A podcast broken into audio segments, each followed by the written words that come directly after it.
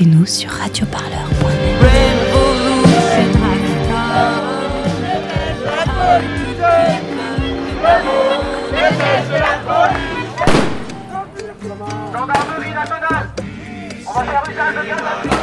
Les casseurs, les casseurs, les casseurs. Et euh, on présente toujours les casseurs comme euh, des, êtres pas civilisés, des, des jeunes cons qui en ont rien à foutre. Et c'est faux.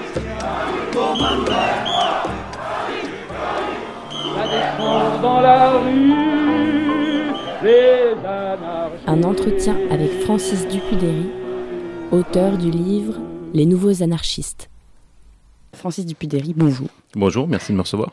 Alors, vous êtes écrivain, professeur en sciences politiques de l'Université de Québec, du Québec à Montréal. Euh, dans vos domaines d'expertise, on retrouve la démocratie, le masculinisme, l'antiféminisme et pour ce qui nous concerne aujourd'hui, l'anarchisme. Euh, vous avez publié récemment aux éditions textuelles un ouvrage qui s'intitule Les nouveaux anarchistes de l'altermondialisme au zadisme.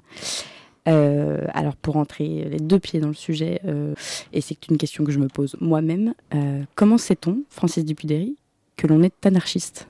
Ah mon Dieu, mais je vous connais pas donc je peux pas vous diagnostiquer comme ça. euh, je ne suis que docteur en sciences politiques, pas médecin, mais euh, euh, ben, en fait il y, a différentes façons de le savoir ou de le croire. Souvent on va distinguer les différentes manières d'être anarchiste. Donc il y a les anarchistes qu'on pourrait appeler un peu bizarrement de l'anarchisme officiel. Donc par exemple en France c'est la Fédération anarchiste ou Alternative libertaire ou la librairie anarchiste ou la radio, euh, il y a une radio aussi, Radio Libertaire, Mhm. donc qui, s'identifie explicitement comme anarchiste. Donc là il y a, il y, a, il y a peu de doute, évidemment il peut y avoir des débats entre anarchistes, mais euh, techniquement, disons, ils sont anarchistes ou elles sont anarchistes puisqu'elles se réclament de l'anarchisme, elles se réclament de la tradition anarchiste et euh, elles s'organisent pour faire la diffusion des idées anarchistes. D'ailleurs, un des éléments de leur stratégie, c'est il faut éduquer la population à l'anarchisme, expliquer qu'est-ce que l'anarchisme et les gens vont, euh, vont éventuellement euh, se rallier à, à, cette, euh, à ces valeurs, à ces principes.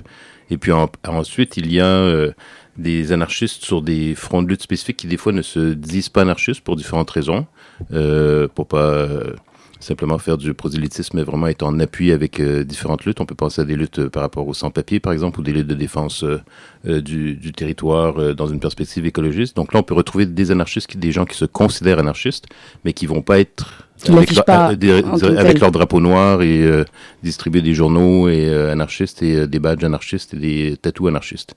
Et puis après ça, il y a ceux, que- les- ceux qu'on appelle les autonomes, qui souvent ne se réclament d'aucune idéologie en principe, de, de l'autonomie si on peut dire, euh, mais que souvent on range dans le, dans le camp anarchiste parce qu'en fait ils, ils pratiquent l'anarchisme dans les, dans les faits, dans leur mode d'organisation, dans leur mode d'action, dans leurs valeurs aussi. Et souvent ils vont, euh, ils vont vouloir euh, insuffler de l'anarchie, si je peux dire euh, ça comme ça, euh, dans des mouvements sociaux, dans des mouvements populaires ou dans des, dans des vagues de contestation. Donc qu'est-ce que ça veut dire insuffler de l'anarchie? Ça veut dire essayer de fonctionner le plus possible, évidemment sans chef, sans hiérarchie, de manière autonome, donc indépendamment des grandes structures organisationnelles, laisser euh, une place aux prises de décision euh, collectives, si possible par consensus, sans obliger personne à suivre une ligne ou une, une directive, et évidemment euh, s'opposer aux formes euh, bien connues de domination ou de hiérarchie dans nos sociétés, donc euh, l'État, euh, le capital.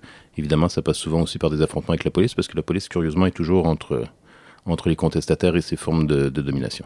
Et juste peut-être un petit mot sur le terrain euh, qui a nourri cette, euh, cet ouvrage. Vous avez mené une série d'entretiens, c'est ça, euh, dans, à différents moments, mais ça remonte au contre-sommet du G20, euh, Exactement. du, du G8 à Evian en Oui. 2003, je crois. Oui, et un peu après aussi, là, dans les années, jusque dans les années 2006-2007, c'était des entretiens que je réalisais avec des, des personnes qui, là, du coup, se, se, se disaient anarchistes, euh, qui étaient euh, principalement dans ce qu'on appelait à l'époque euh, l'altermondialisme. Il y a des débats à savoir si l'altermondialisme existe encore, mais en tout cas, à l'époque, c'était l'altermondialisme. Et donc, j'avais fait, j'avais participé à des organisations de mobilisation ici en France, 2003 contre le G8, euh, au, Canada aussi, au Québec où, où je loge, un, peu aux États-Unis. Donc, j'avais j'avais participé et rencontré, j'avais participé à des mobilisations et rencontré des anarchistes et j'avais procédé à des entretiens pour, euh, pour, pour saisir euh, exactement pourquoi les gens, euh, quel, quel sens les gens donnaient à leur lutte, à leur engagement, à leur militantisme. Je pensais qu'en en recueillant leurs paroles, on pouvait y voir plus clair dans ce qu'ils ce qu'ils- ce qu'ils espéraient, ce qu'ils voulaient, ce qui les motivait. Je vais faire un, un petit parallèle avec ce qui se passe en ce moment. euh, c'est sur toutes les bouches, mais le mouvement des Gilets jaunes en. France. Euh, un discours qu'on entend régulièrement dans la sphère publique, euh, c'est que les anarchistes euh, n'ont pas de stratégie, qui seraient guidés par une espèce de, de, de- d'un amour du chaos, euh, tout Oui. détruire et puis point barre. Et on insiste beaucoup sur la violence. Euh, voilà, on mettrait d'un côté les bons, comment dire, Oui. les bons manifestants, les mauvais manifestants. Euh, comment vous comprenez ce, ce genre de, de discours? Alors, spécifiquement sur les Gilets jaunes, je vais vous dire que je. Moi, j'ai j'ai suivi ce mouvement à distance, je n'y ai pas participé, j'étais de l'au- j'étais de l'autre côté de l'Atlantique, donc je- j'hésite vraiment à me prononcer sur la, la nature qui est évidemment euh, plurielle et hybride de, ce mouvement. D'après moi, les gens qui sont en France euh, connaissent et comprennent beaucoup mieux de choses euh, sur les Gilets jaunes que ce que j'ai pu comprendre de l'autre côté de l'Atlantique. Mais pour la question spécifiquement de la violence, premièrement, la première chose qu'il faut dire, c'est évidemment, il y, y a beaucoup d'anarchistes qui sont pas du tout dans ces tactiques d'affrontement, de confrontation pour différentes raisons. Les, gens peuvent avoir peur, peuvent avoir des obligations parentales, par exemple, peuvent avoir, bref, et pour des raisons de principe aussi, il y a des gens qui considèrent que l'anarchisme est incompatible avec la violence, que c'est antinomique. Euh, mais par ailleurs, c'est vrai que l'anarchisme, et c'est vrai depuis la fin du 9e siècle, de toute façon, est associé évidemment au, euh, à l'image du terroriste, euh, mangeur d'enfants et euh, dévoreur de grand-mère. Bon. Et là, aujourd'hui, c'est le Black Bloc qui qui mange pas d'enfants, mais qui, qui fracasse des vitrines. Mhm. Donc, on appelle ça de la violence. Donc là, il y a des débats. Beaucoup, beaucoup chez les anarchistes essaient d'expliquer que c'est probablement pas réellement de la violence si on, si on entend par violence ou si on compare par exemple avec euh, ce que fait l'État ou le capital par rapport à l'ensemble de la planète d'ailleurs. euh, les, perturbations climatiques, ça n'a rien à voir avec euh, fracasser une vitrine de banque. Une violence beaucoup plus importante, ils sont en train de détruire la planète. Mhm. Donc, euh, euh, l'État, évidemment, a des moyens de violence à l'extérieur du pays à l'intérieur, évidemment, immensément plus destructrices et meurtrières que, que n'importe quel anarchiste aujourd'hui. Donc, la, la violence politique dont on parle, elle est même par rapport à une ou deux générations, disons, l'ultra-gauche ou les, les autonomes euh, italiens ou allemands, c'est bon, c'est presque... c'est- dérisoire. oui, c'est presque dérisoire. Il y a même des gens qui disent en fait ça se rapproche beaucoup plus de la désobéissance civile non violente que de la violence, si on avait à faire le, euh, le spectre. Mais vous avez posé aussi la question de la stratégie. Mhm. Euh, donc c'est vrai que il y a des tiramis qui visent les anarchistes, qui visent à les dis- discréditer, qui sont généralement des gens de gauche ou d'extrême gauche, socialistes, trotskistes, communistes, etc., qui disent ben, les anarchistes, c'est des, des rigolos, mais en fait, ils n'ont pas de stratégie. Nous, on a des stratégies. Euh, eux, ils en ont pas. Ils, n'aiment que le chaos, ce que vous avez dit. Mhm. Donc, c'est vrai que des anarchistes qui s'engagent dans les mouvements sociaux, dans les mouvements populaires, ont une, ont une volonté d'une sorte de débordement, de radicalisation des revendications, de la contestation. Mais justement, ça, c'est une stratégie. Euh, d'anarchiser les mouvements sociaux, si on veut dire, c'est une stratégie, c'est-à-dire d'essayer que les mouvements sociaux soient le plus possible euh, décentralisés, euh, favorisent l'autonomie individuelle et collective, euh, évitent la récupération par des porte-paroles, etc. Ça, c'est une stratégie. Les anarchistes ont une stratégie qui est aussi de créer des espaces d'anarchie ici et maintenant. La ZAD est évidemment un exemple super connu, mais il y en a plein d'autres. Les squats à l'époque, c'était, il y a beaucoup moins de squats maintenant, mais c'était la même logique. Euh, des radios autonomes, des espaces de vie autonomes, etc. Donc ça, c'est créer l'anarchie tout de suite, c'est une stratégie. Et éduquer les gens à l'anarchie, c'est aussi une stratégie. Donc en fait, les anarchistes ont plusieurs stratégies. Ceux qui leur repro- reprochent de ne pas avoir de stratégie, en fait, généralement, c'est une sorte d'accusation euh, de mauvaise foi, parce qu'en fait, ce qu'ils ce qu'ils leur reprochent réellement, c'est de ne pas se joindre à des partis politiques et de participer aux élections. Mhm. Mais demander aux anarchistes de joindre la lutte électorale, par exemple, c'est demander aux, aux anarchistes de se suicider. Au, au tout début de votre ouvrage, vous parlez de l'insertion des, de- de- des mouvances anarchistes euh, dans les mouvements altermondialistes, Mm. quand on parle des contre-sommets du G20, du G8, Oui. etc. Euh, et sur la question de la violence, ju- justement, euh, comment les deux s'accommodent? Est-ce que cette question de la violence n'est pas un point de cristallisation entre les mouvements altermondialistes et, et les mouvements anarchistes? Oui, oui, mais en fait, dans le mouvement intermondialiste, il y a eu euh, deux façons de saisir ce problème, parce que c'est un problème. Le point de vue d'une bonne part du, du mouvement euh, altermondialiste qu'on pouvait appeler, disons, euh, réformiste ou plus institutionnalisé. En grande majorité, les syndicats, les organisations non gouvernementales, euh, des fois même chrétiennes comme Oxfam, euh, Greenpeace, etc. Et évidemment, c'est les personnalités publiques qui les, qui les représentaient prétendaient parler au nom Mm. du mouvement altermondialiste et, et, et déclaraient qu'ils en excluaient le Black Bloc, par exemple. Donc, c'est très intéressant comme conception de propriété privée d'un mouvement. Donc, dans l'altermondialisme, il y avait des anarchistes qui ont participé, ils n'ont pas in- intoxiqué ou infiltré ou détourné le mouvement, ils ont participé au mouvement. Il y en avait plusieurs, je- j'en parle dans le livre, qui euh, avaient des tactiques euh, euh, spectaculaire carnavalesque. J'ai un chapitre sur les, les, armées de clowns révolutionnaires qui sont proches ou loin des Black Blocs selon les situations. Euh, c'est devenu les Pink Blocs aussi. Donc, euh, il y, y, avait d'autres types de, de, manifestations qui n'étaient pas juste la forme Black Bloc. Mm-hmm. Donc, tout ça, c'était de l'anarchie. C'était des anarchistes qui participaient à, à, à l'altermondialisme et qui lui insufflaient une dynamique, une combativité et qui ne se réduisait pas seulement à, la tactique du Black Bloc. Et simplement pour terminer, et dans les affrontements auxquels j'ai pu assister euh, lors de, des grandes manifestations altermondialistes, oui, il y avait le Black Bloc, mais autour du Black Bloc, ce qu'on oublie de dire souvent, c'est qu'en fait, il y avait plein d'autres personnes, des syndiqués euh, de base qui avaient quitté leur cortège euh, syndical, des membres d'organisations non gouvernementales, des individus lambda qui étaient là pour protester contre le G7, le G8, le G20, euh, la guerre, euh, la destruction de l'environnement, euh, etc., en solidarité avec les apatistes, etc. Et ces gens-là étaient sur la ligne de front avec le Black Bloc. On pense que le Black Bloc était le seul à, être, dans l'affrontement avec la police ou à essayer de renverser des clôtures ou d'attaquer des banques, mais en fait, il y avait une pluralité de personnes qui étaient autour, dans, à côté du Black Bloc, qui participaient au même type d'action que le Black Bloc, ou en tout cas qui, qui restaient sur place pour l'appuyer moralement et politiquement. Euh, vous disiez juste à l'instant que vous parliez de d'autres euh, modes d'action, si on peut dire, les, manifestives. Euh, vous parliez du ping block ou voilà ce, genre de mode d'action. c'est quoi la stratégie derrière ces, manifestives? Est-ce qu'en fait on peut faire du rire une arme révolutionnaire et est-ce que ça suffit finalement pour de se déguiser en clown entre guillemets pour faire face au, au capitalisme? Ben En fait, face au capitalisme, aujourd'hui, malheureusement, je pense qu'il n'y a rien qui suffit.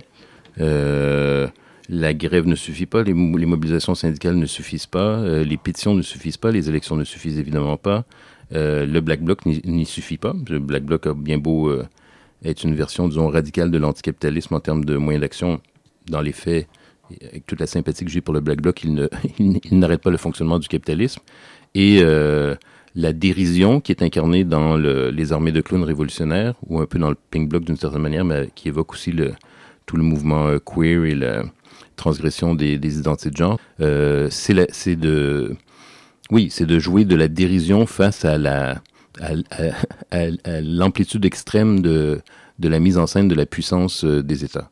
Et les grands sommets, c'était, c'est ça en fait. C'est les grands sommets. Il y a à peu près rien qui se décide dans les sommets. C'est du, en fait, c'est du bluff. C'est, un, spectacle. C'est pour ça que c'est si protocolaire, euh, que tout est euh, prévu à l'avance en termes de mise en scène, qu'on sait qu'à telle heure il va avoir la déclaration officielle, qu'à telle heure il va avoir le, le, repas avec euh, les mets qui sont généralement des mets du pays qu'on présente en étant gastronome, que le président des États-Unis arrive à telle heure et il sert les mains à telle personne. Donc tout ça, c'est une mise en scène on y discute rapidement de choses qui sont négociées à l'année longue par des avocats, des, des, ministres, des, hauts fonctionnaires, etc. Mais les grands sommets, ce sont des mises en scène et donc ils sont facilement, d'une certaine manière, euh, déstabilisables, euh, puisqu'en fait, on peut proposer un contre-sommet, un contre-spectacle, contre-spectacle qui, qui, est à la limite plus spectaculaire et plus rigolo.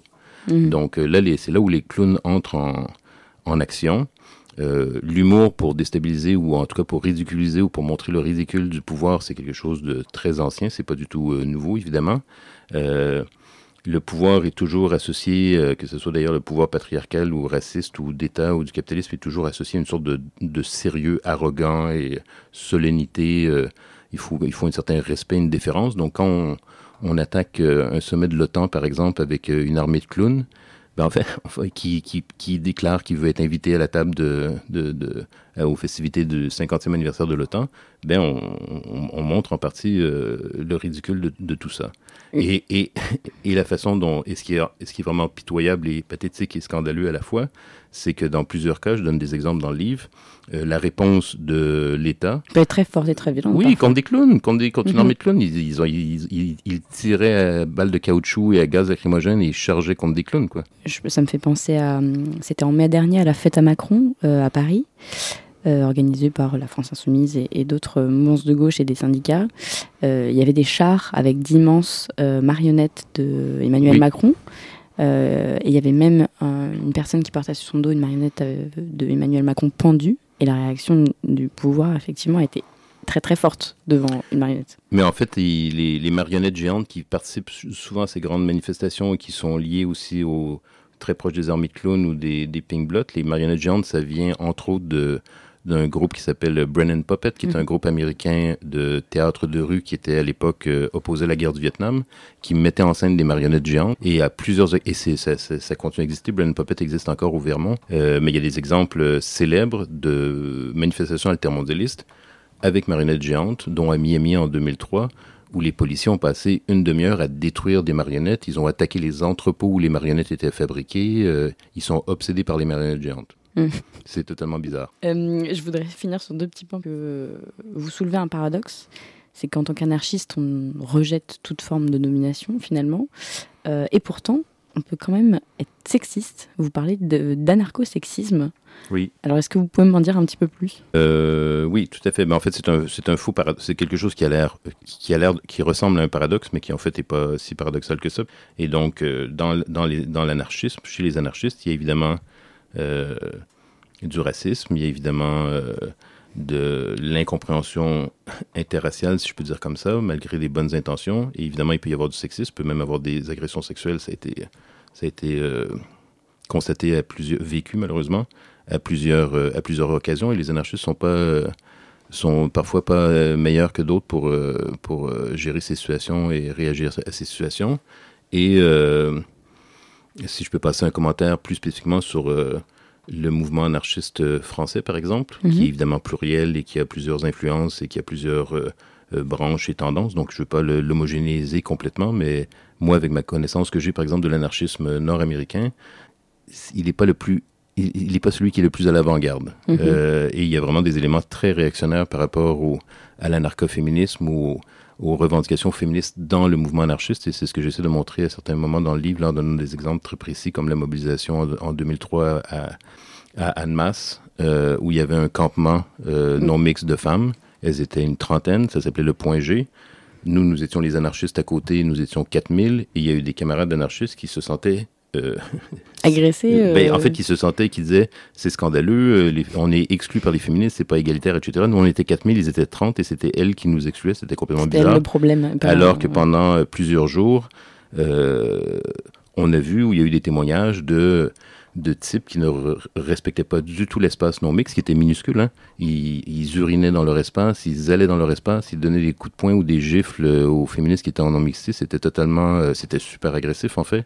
Et euh, et il y avait des anarchistes qui devenaient fous à l'idée que des femmes se réunissent ensemble à 30 à discuter de, de ce qu'elles voulaient discuter. Alors qu'en principe, le- les anarchistes devraient être pour l'autonomie des luttes, Mhm. l'autonomie des, des, des, des groupes euh, opprimés pour qu'ils puissent, euh, selon le fameux slogan, là, ne, libère, ne me libère pas, je m'en charge. Euh, mais apparemment, il y a plusieurs anarchistes qui comprennent pas ça. Évidemment, il y a des intérêts en jeu. Les anarchistes, peuvent avoir des anarchistes machistes, des anarchistes, anarchistes sexistes qui veulent pas que les femmes soient autonomes. Hmm.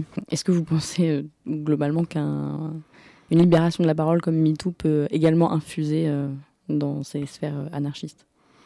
Euh, oui, tout à fait, absolument. Mais de toute façon, ça fait longtemps que dans les réseaux anarchistes, il y a des dénonciations d'agressions sexuelles par des anarchistes. Il y a des processus qui sont mis en place. Euh, il y a des tentati- tentatives de ce qu'on va appeler euh, des fois justice euh, alternative ou justice réparatrice ou justice transformatrice pour ne pas faire affaire avec l'État ou la police ou le, le tribunal. Mhm. Même si des fois, pour des raisons euh, qui, sont, euh, qui leur sont propres, euh, des femmes qui, qui sont anarchistes se disent, mais en fait, je suis tellement euh, désespérée, la situation est tellement mal qu'elles vont, qu'elles vont à la police et même elles sont des fois accompagnées par d'autres d'autres anarchistes parce que mon agresseur est tellement euh, euh, protégé, euh, euh, jouit d'une certaine impunité, euh, menaçant, dangereux, etc., qu'il faut aller chercher des, des ressources malheureusement à l'extérieur. On n'est pas capable, en tant que collectivité, de, de gérer ça. Euh, et c'est des fois très dur, des fois elles, sont, elles subissent des backlash et souvent ce sont elles qui partent et l'agresseur euh, reste avec ses, ses, avec ses amis. Ce qui est intéressant, ben, ce qui est intéressant, c'est pas intéressant, c'est dé- c'est décourageant, mais euh, ce, qui est, euh, ce qui est décourageant, c'est qu'on va souvent entendre chez des anarchistes qui, par ailleurs, pour revenir à la thématique de la violence, vont jamais mettre en doute un camarade qui dit qu'il a été brutalisé par la police, par exemple. Euh, on va pas lui demander, ouais, mais peut-être que tu l'as un peu cherché, euh, peut-être que ton message n'était pas clair, euh, peut-être que c'est toi qui leur as lancé une bouteille. euh, Il faudrait avoir le point de vue de la police. Jamais, euh, jamais il va y avoir de, de mise en cause de, du récit d'un camarade qui dit avoir été brutalisé par la police. Mais euh, pour des anarchistes, quand c'est une, quand c'est une femme qui dit qu'elle a été euh, agressée, Là, il faut qu'elle apporte des preuves. Il y a la Mm. présomption d'innocence. C'est compliqué. euh, peut-être qu'elle était, peut-être qu'elle avait des trucs à cacher. Peut-être que c'était pas clair. Peut-être qu'elle a envoyé des messages contradictoires, euh, etc., etc. On, on- on fouille dans sa vie, euh, dans sa vie intime, dans ses, dans ses pratiques sexuelles, etc. Bref, ce que des avocats de la cour font généralement pour défendre des agresseurs. Vous avez organisé et même vécu dans un, dans un village, donc le village alternatif anticapitaliste anti-guerre. Lui, c'était un Mas. Du coup, d'où ma question. Euh, vu que vous y avez vécu quelques jours, euh, est-ce que en fait nous sommes capables vraiment de vivre en autogestion? Vous avez parlé dans votre livre Oui. de critiques qui sont faites de, euh, à propos des processus de décision qui prendraient énormément de temps, qui seraient Oui. assez lourds, et aussi d'une reproduction des rapports de force qu'on vit dans la société où certains feraient tout dans le village, d'autres rien. Et Tout voilà. à fait. Donc est-ce que c'est possible Oui. finalement? Donc là, en fait, je suis probablement pas la meilleure personne pour répondre à cette question. Il faudrait demander, faudrait poser la question des personnes qui vivent depuis des années, par exemple, dans des squats ou qui, qui ont vécu pendant des années à la ZAD ou dans des espaces euh, autogérés, parce que moi, mon expérience est relativement euh, restreinte. Mais en fait, moi, pour moi, c'était une des expériences euh, politiques les plus intéressantes du point de vue de l'anarchisme, justement. Euh, parce que, comme je disais tout à l'heure, on était environ euh, 4000 euh, et, euh, et on a vécu comme ça pendant 7-8 jours dans, une, dans un contexte de contre-sommet, donc en plus dans un contexte difficile où il y avait toujours la peur d'une intervention policière, il y avait des gens qui étaient blessés, il y avait des gens qui venaient, il y avait des gens qui partaient, il y avait nécessairement de l'infiltration policière. euh, Juste, le village n'existait que pendant cette Exactement, c'était les villages de les villages de contre de contre de contre-sommet. Et en fait, une particularité avec ces villages, donc, c'est qu'ils étaient autonomes. Donc, les problèmes que vous avez mentionnés, le problème, c'était qu'en 7, 6, 7, 8 jours, on n'a pas le temps de vraiment euh, trouver des solutions ensemble. Il y a beaucoup de va-et-vient. Il y a des gens qui restent, il y a des gens qui partent, il y a des gens euh, qu'on n'a pas le temps de, connaître. Il y a des gens qui arrivent, ils comprennent pas encore. euh, Bon, qu'il y a les cuisines, il y a les différents quartiers dans le village avec euh, des cuisines, il y a des assemblées générales, c'est à quelle heure, c'est quoi les assemblées générales, à quoi ça sert, etc. Il y a différentes, il y a un tableau avec les possibilités de se porter volontaire, euh, etc. Donc, il il c'est trop rapide pour, euh, pour être vraiment, disons, euh, une organisation solide. Mais euh, malgré tout, ça a fonctionné. Moi, j'ai trouvé ça euh, vraiment euh, merveilleux. Et c'est, pour moi, c'est vraiment, oui, la preuve que même dans un contexte très compl- com- compliqué ou difficile ou peu, peu adapté à une vie, à une vie collective, et malgré le fait, ça c'est les anarchistes disent ça depuis le 19e siècle, malgré le fait qu'on n'est on n'est pas socialisé pour être anarchiste, à part de très rares personnes euh, selon leurs parents ou leur expérience de jeunesse, mais Sinon, il faut s'extraire en fait. oui, en général, en, fait, en général, les anarchistes vivent, et- grandissent, sont socialisés et vivent dans des sociétés dont ils sont étrangers ou étrangères par rapport à leurs valeurs, leurs principes, leurs espoirs, mais ils sont même intoxiqués par les valeurs, les principes d'une société qu'ils détestent. Donc, euh, c'est sûr que quand on se retrouve ensemble, il peut y avoir des éléments qui, qui, qui- qui qui ressurgissent et qui font que on n'est pas à la hauteur de ce qu'on espère euh, être ou de ce qu'on espère euh, faire. Mais ces exemples montrent, quand même que euh, aujourd'hui, au 21e siècle, il y a des expériences concrètes d'anarchie, même si des fois elles sont, rapides, elles sont éphémères. Et les mouvements sociaux sont un espace aussi où les anarchistes peuvent s'organiser comme des anarchistes et faire vivre l'anarchie dans des mouvements sociaux. Je voulais finir sur une question personnelle pour le coup. Ne pas avoir de téléphone portable, c'est un choix. Ah oui, ben ouais, j'ai pas de téléphone portable. ça a l'air d'impressionner beaucoup de personnes, mais moi ça m'impressionne pas tant que ça. J'ai grandi dans un monde où il n'y avait pas de téléphone portable. Moi, euh, je suis un vieux. Et donc, euh, Vous avez quel âge? euh, j'ai 52 ans. Donc, quand je suis né, il n'y avait pas de téléphone portable. Et pendant très longtemps, il n'y avait pas de téléphone portable. J'ai toujours pas de téléphone portable. Donc vous vous en passez très bien. Et les gens me disent, oui, mais s'il y a une urgence, ben, il y aura une urgence. On gérera l'urgence comme, on l'a- comme l'humanité l'a géré pendant euh, des millénaires. Ça marche. Mais je vous remercie en tout cas. Merci à vous. Le son de toutes les luttes. Écoutez-nous sur radioparleur.net.